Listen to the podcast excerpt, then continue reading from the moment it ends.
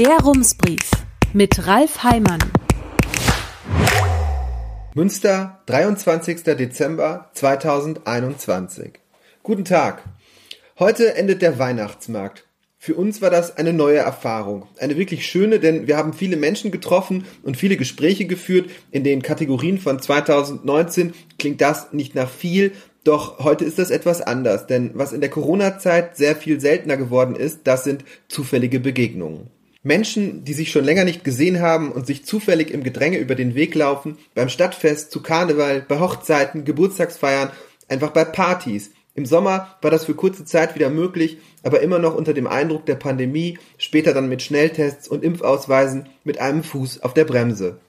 Klaus Brinkbäumer hat vor ein paar Tagen einen Absatz aus dem Buch Hard Land von Benedict Wells ins Netz gestellt. Wells schreibt, der Punkt ist, man haut nicht einfach von Partys ab oder geht, wenn es mal langweilig wird, sondern man bleibt, denn die wahren Wunder passieren immer erst am Ende der Nacht oder am frühen Morgen. Das ist die wichtigste Lektion. Dazu schreibt Klaus Brinkbäumer, ach damals, Partys. Der Weihnachtsmarkt war immerhin eine kleine Party, mit Abstand und in aller Vorsicht, aber mit der Möglichkeit, Menschen zu treffen, die man dort nicht vermutet hatte. Ein typischer Moment dabei, oben die Mütze, unten die Maske, der erste Blick auf die Augen, ist das nicht? Ach nein, oder doch? Am Sonntagabend kam ein Leser zu unserer Hütte, der uns vorher geschrieben hatte.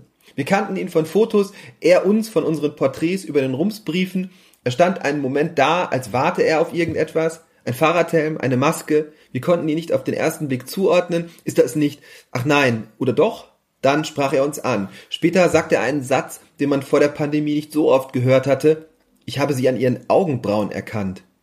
Wir redeten und diskutierten eine Weile über Corona, das Impfen, diesen schwer begreiflichen Widerstand einer kleinen Gruppe gegen etwas, das im besten Fall verhindern könnte, dass Corona-Wellen eine ebenso verlässliche Tradition werden wie der Weihnachtsmarkt. Der Hirnforscher Gerhard Roth hat vor zwei Wochen in einem bemerkenswerten Interview mit dem Spiegel gesagt, bei vielen Menschen richte sich der Widerstand gar nicht gegen das Impfen selbst, sondern gegen den Druck, die Begleitumstände, den Staat. Würde man die Impfung unter Strafe stellen, würde sie für diese Menschen sofort interessant, sagte er. Am Montagabend marschierten etwa 1000 Menschen in Münster durch die Innenstadt, um für ihre Freiheit zu demonstrieren. So sehen sie das. Dabei stört es sie offenbar nicht, dass hinter der Veranstaltung Menschen stehen, die schlichte Unwahrheiten verbreiten. Und weil sie das wissen, könnte man sagen, lügen. Masken bringen nichts, Impfen bringt nichts, das ist großer Unsinn, man kann es nicht anders sagen. An der Pferdegasse machten sich junge Menschen über den vorbeiziehenden Tross lustig, indem sie aus einer Box den Ententanz spielten oder Marschmusik, wie Frank Biermann für seine Münstersche Volkszeitung dokumentiert hat.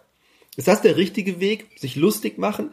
Wir haben vor anderthalb Wochen ebenfalls eine Meldung geschrieben, in der wir das gemacht haben. Eine Frau schrieb in die Kommentare, das sei nicht respektvoll. Damit hat sie wohl recht. Und ja, vielleicht ist das der falsche Umgang. Einige Menschen haben eine andere Meinung, damit muss man umgehen. Doch andere lügen ganz unverhohlen. Ist Respekt für solche Aussagen dann noch die richtige Haltung? Der Satiriker Jan Böhmermann hatte dieser Woche bei Twitter die Frage gestellt, ob man denn auch den Effekt mitdenke, dass, Zitat, vernünftige Geboosterte einfach keinen Bock mehr auf den dummen Trotz und das lamoyante Gelaber der Ungeimpften haben und es ihnen nur noch um ihre eigene Sicherheit und die ihres geimpften Umfelds geht. Und sind es nicht nur wenige? Geht hier wirklich ein Riss durch die Gesellschaft oder bröckelt einfach am Rand etwas ab? Wenn Menschen sich bei einer Montagsdemo einen gelben Stern anheften, wie Frank Biermann es hier ebenfalls zeigt, dann ist das schon ein Indiz dafür, in welcher Gesellschaft all die vermeintlich arglosen Menschen unterwegs sind, die nur ihre Sorge um die Freiheit zum Ausdruck bringen wollen.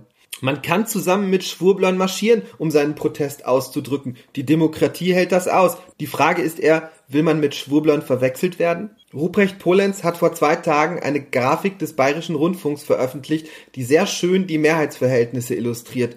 Es ist eine Übersicht für Bayern, die in Nordrhein-Westfalen vermutlich sehr ähnlich aussieht. Sie zeigt vier kleine rote Punkte, jeder steht für 10.000 Menschen. Die vier Punkte, das sind die Menschen, die in Bayern gegen die Corona-Maßnahmen und die Impfpflicht demonstriert haben. Daneben zeigt die Abbildung 424 blaue Punkte. Das sind die Menschen, die sich eine Boosterimpfung geholt haben.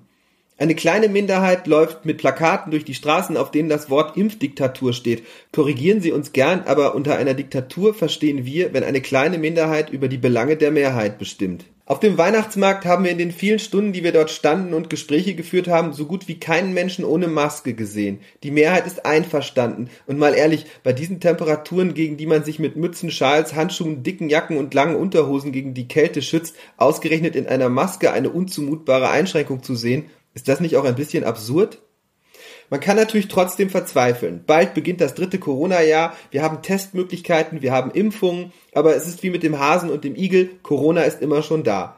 Ab morgen ändern sich in Münster wieder die Regeln. Dann gilt die Maskenpflicht nicht mehr in der gesamten Innenstadt, sondern nur noch auf den Haupteinkaufsstraßen und dem Wochenmarkt. Gleichzeitig haben die Landesregierungen sich darauf geeinigt, dass ab Dienstag wieder schärfere Regeln gelten. Kurz darauf gab das Robert Koch Institut ein Papier heraus, in dem es forderte, Kontaktbeschränkungen sofort durchzusetzen, also noch vor Weihnachten. Das möchten die Bundes- und Landesregierungen den Menschen aber nicht zumuten. In den Niederlanden ist man nicht ganz so zurückhaltend, dort steht das öffentliche Leben wieder still. Deswegen kommen die Menschen von dort jetzt zum Einkaufen nach Münster, wo die Infektionsgefahr damit steigt.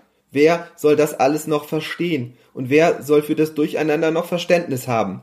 Vielleicht hilft es, sich vorzustellen, dass all diese Entscheidungen auch von Menschen getroffen werden. Sie haben vielleicht mehr Informationen, aber auch sie haben es mit Informationen zu tun, die sich widersprechen. Sie müssen Risiken eingehen. Osnabrück hat seinen Weihnachtsmarkt geschlossen, Münster ist das Risiko eingegangen, dass es auch hinterher heißen könnte, ihr hättet es wissen müssen. Vor zwei Tagen meldete die Stadt, dass sich zehn von zwölf Studierenden bei einem privaten Glühweintreffen mit Corona infiziert haben, trotz Impfung und trotz Schnelltest. Es geht um Wahrscheinlichkeiten, um Risiken und um Nachsicht, also um die Annahme, dass Menschen versuchen, dieses unglaublich schwierige Problem so gut wie möglich zu lösen. Dabei können Fehler passieren. Deswegen gehört Kritik dazu, auch fortlaufende Kritik. Die Bedürfnisse von jungen Menschen, vor allem von Kindern, haben in den vergangenen knapp zwei Jahren eine geringe Rolle gespielt. In der Öffentlichkeit stellt man gern den gut verkäuflichen Teil der Begründung in den Vordergrund. Die Kinder brauchen Kontakte, sie müssen sich mit anderen Kindern treffen können. Der andere, unangenehmere Teil der Begründung ist, die Eltern müssen arbeiten können, sonst bekommen die Unternehmen Probleme. Was ist wie wichtig? Das ist eine Frage, die uns weiter begleiten wird, wenn vielleicht bald der nächste Lockdown kommt, der ja eigentlich niemals kommen sollte.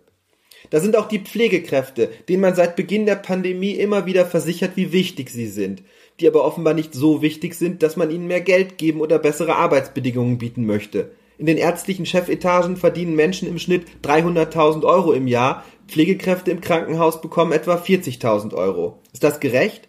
Bald wird es ein klein wenig mehr sein. Es gibt einen neuen Tarifvertrag, doch der ist, unsere Kolumnistin Juliane Ritter schrieb es am Sonntag, für die Pflegenden enttäuschend. Im Grunde bleibt alles, wie es ist.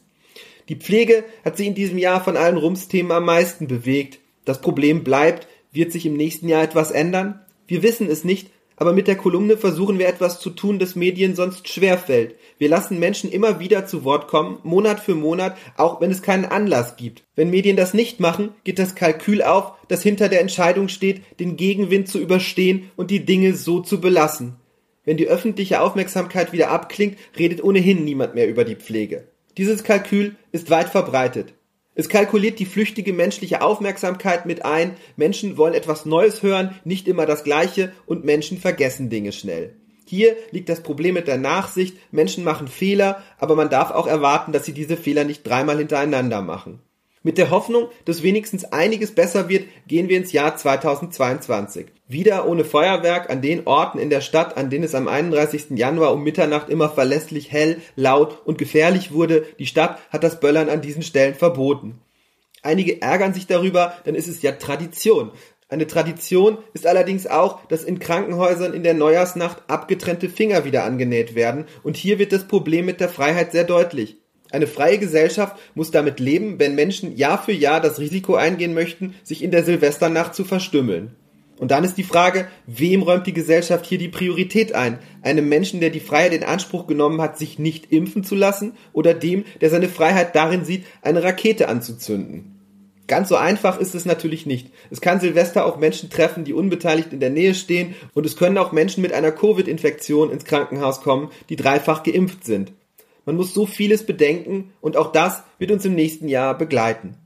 Vor einer Woche haben wir uns am Freitagabend mit dem Rums-Team vor unserer Weihnachtsmarkthütte getroffen. Ein neuer Kollege, den Sie im Februar kennenlernen werden, war gekommen. Wir kannten uns bislang nur aus Videokonferenzen, ein Zustand, an den wir uns mittlerweile gewöhnt haben. Wir sprachen über das, was wir in den vergangenen zwei Jahren gemacht haben, über das, was im nächsten Jahr kommen soll und was in dieser Zeit sicher auch vergessen wird. Da ist zwar die Sorge, dass wir noch über einen großen Berg müssen, dass es vielleicht noch schlimmer wird, aber da ist wieder das Gefühl, das Schlimmste überstanden zu haben und vielleicht stimmt es ja diesmal. Da ist auch die Vorfreude auf das, was wir machen werden, wenn Sätze, in denen das Wort Corona vorkommt, in der Vergangenheit formuliert sind. Da ist Zuversicht, denn wir haben viel vor. Anfang des Jahres werden wir den Rumsbrief überarbeiten. Wir werden Ihnen neue Kolumnen vorstellen und wir werden uns hoffentlich bald wieder bei Veranstaltungen sehen, in Videokonferenzen oder vielleicht zusammen in einem Raum mit einem Bier im Anschluss und netten Gesprächen. Man könnte sagen, wie früher. Fürs Erste aber bedanken wir uns ganz herzlich bei Ihnen für das Vertrauen, das Sie uns in diesem Jahr geschenkt haben. Wir wissen das zu schätzen und wir freuen uns auf das nächste Jahr, hoffentlich zusammen mit Ihnen.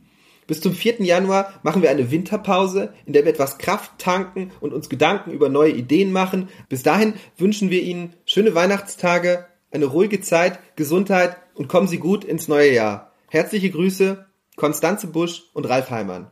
Rums, neuer Journalismus für Münster. Jetzt abonnieren. rums.ms